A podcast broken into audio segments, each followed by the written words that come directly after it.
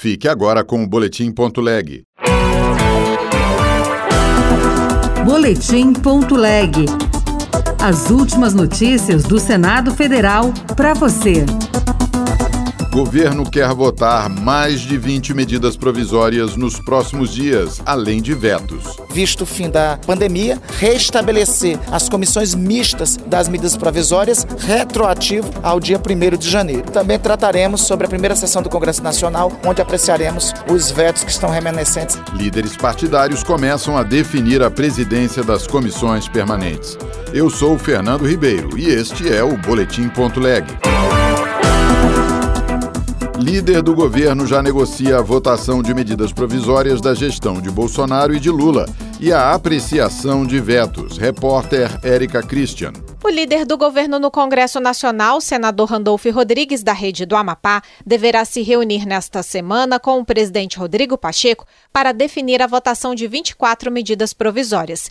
17 delas foram editadas pelo ex-presidente Jair Bolsonaro, a exemplo da que prorroga para 2025 a aplicação de multa a motoristas sem exame toxicológico e da que reajustou o salário mínimo para R$ 1.302. Entre as MPs enviadas pelo presidente Lula estão a que mantém em 600 reais o Auxílio Brasil e a que extinguiu a Fundação Nacional de Saúde, a FUNASA. Randolfo Rodrigues quer a retomada das comissões mistas das MPs, formadas por deputados e senadores responsáveis pela votação prévia desses projetos visto o fim da pandemia, restabelecer as comissões mistas das medidas provisórias retroativo ao dia 1 de janeiro. Também trataremos sobre a primeira sessão do Congresso Nacional, onde apreciaremos os vetos que estão remanescentes ainda do governo anterior. Ainda na pauta do Congresso Nacional estão 24 vetos. Desses, oito precisam ser imediatamente apreciados, a exemplo do que trata da Lei de Segurança Nacional e crimes contra o Estado Democrático de Direito e da cobrança pelo despacho de mala em viagens de avião.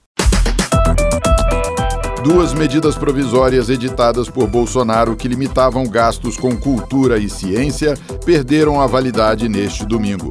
Repórter Yara Farias Borges. Duas medidas provisórias perderam a validade nesse domingo sem terem sido votadas pela Câmara dos Deputados. Uma delas permitiu que o governo adiasse os repasses de dinheiro para os setores de cultura e de eventos, como estava previsto nas leis Paulo Gustavo, Aldir Blanc II e no PERSE, Programa Emergencial de Retomada do Setor de Eventos. Criadas para socorrer o setor cultural durante a pandemia de Covid-19, essas três leis foram vetadas. Na sessão de derrubada dos vetos de Bolsonaro, a senadora Zenaide Maia, do PSD Potiguar, destacou a importância do setor cultural. A cultura que é digital do nosso povo é com a cultura que sabemos de onde viemos, onde estamos e onde queremos chegar.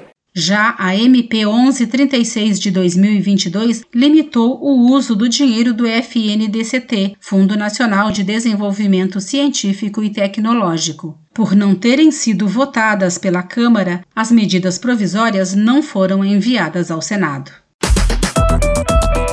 Eleita por Mato Grosso do Sul, a senadora Tereza Cristina quer expandir o tema da agricultura no Senado Federal.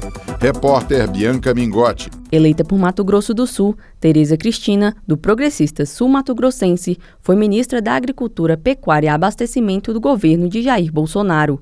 Engenheira agrônoma, formada pela Universidade Federal de Viçosa, em Minas Gerais, ela atuou por sete anos como secretária de Desenvolvimento Agrário, Produção, Indústria, Comércio e Turismo de Mato Grosso do Sul. Tereza Cristina teve dois mandatos de deputada federal em 2014 e 2018. No Senado, ela disse que vai defender uma agenda pró-Brasil e de reformas para o crescimento do país. Falar sobre o tema agricultura é uma coisa natural na minha vida, mas eu quero expandir esses temas aqui no Senado. Né? Nós temos uma agenda pró-Brasil que precisa eh, ser discutida, as reformas que são necessárias para o nosso país. O mundo de hoje requer uma agricultura sustentável. O Brasil já faz isso muito bem, mas precisa estender isso a toda a agricultura. Tereza Cristina terá como suplentes Tenente Portela, do PL, e Paulo Salomão, do Progressistas. Os líderes partidários deverão discutir nesses próximos dias a escolha das presidências das comissões permanentes. O Senado tem 14 comissões, entre elas a de Constituição e Justiça e a de Assuntos Econômicos. Outras notícias estão disponíveis em senado.leg.br barra rádio.